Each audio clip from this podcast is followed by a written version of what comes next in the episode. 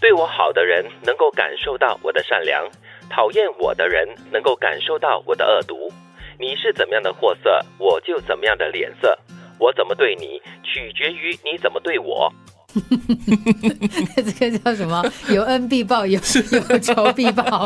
哎，这是我在我们的姐妹台丽梅的这个面部上看到的一个贴文哈，叫以牙还牙嘛。是，对我好的人就能够感受到我的善良，的确是哈。嗯，因为你感受到对方对你的好感跟好意，然后你就会感觉到，我就会回应你，呃，同样的善良的一个好意。可能我们可以取这一句就好了。讨厌我的人都能感受到我的恶毒，哎呦，那也很伤身啊，很伤自己以毒攻毒。嘛，对不对？其实，如果你先看前面这句话的话呢，就是你用什么样的眼光来看这个世界，你就会看到什么样的人，什么样的东西了。你如果把一切的东西看成是美好的，我觉得你心中感受到的东西自然就是美好的。是，其实我对这句话也有所保留了，就是你不要以牙还牙啦，因为冤冤相报何时了嘛，我们都说了，因为不是什么以德报怨，以怨报怨嘛，是以怨报怨永远报不完的。对，所以这句话其实是幽默的成分多一点点啦。最重要的就是提醒大家。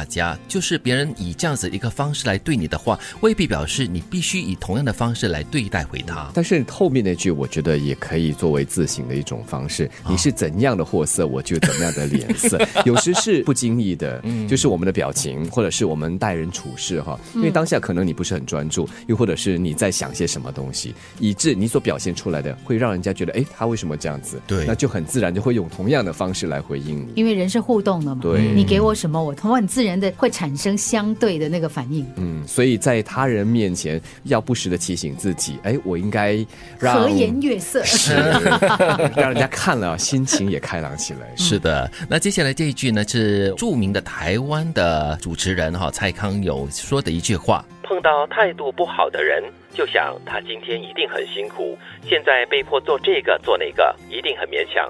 这样想，并不是在搞什么体谅。而是为了把他的情绪放回他那边去，不要放任他的水淹过来，弄乱了我这边。嗯，但是通常碰到这样的情况，我们都会说，那为什么偏偏就他的气或者他的水会淹到我这边来？因为刚好你在同一个空间。对，而且你的运气可能今天没有那么好，这样子了。那接着就为什么每次都是我的运气不好 啊？每次都碰到，好像所有的坏的事情、坏的人都发生在我身上。可能你就是因为你是那个的那样的货色，所以那个人就对你这样的脸色。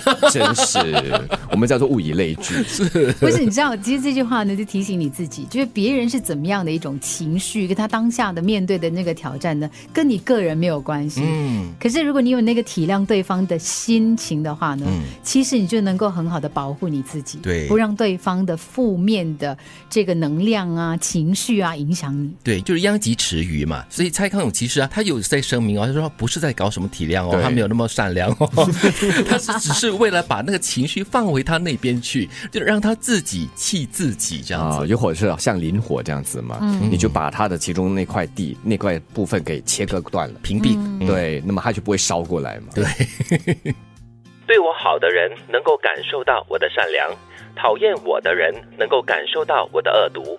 你是怎么样的货色，我就怎么样的脸色。我怎么对你，取决于你怎么对我。